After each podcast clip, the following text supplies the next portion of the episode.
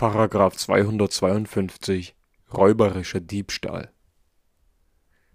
Wer bei einem Diebstahl auf frischer Tat betroffen gegen eine Person Gewalt verübt oder Drohungen mit gegenwärtiger Gefahr für Leib oder Leben anwendet, um sich im Besitz des gestohlenen Gutes zu erhalten, ist gleich einem Räuber zu bestrafen.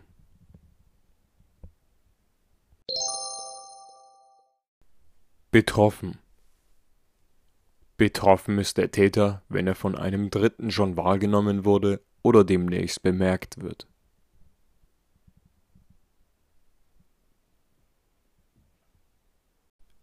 Auf frischer Tat Der Täter ist auf frischer Tat betroffen, wenn aus den gesamten Umständen, in denen er sich befindet, auf einen unbeendeten Diebstahl geschlossen werden kann und Notrechte gegen ihn noch ergriffen werden dürfen.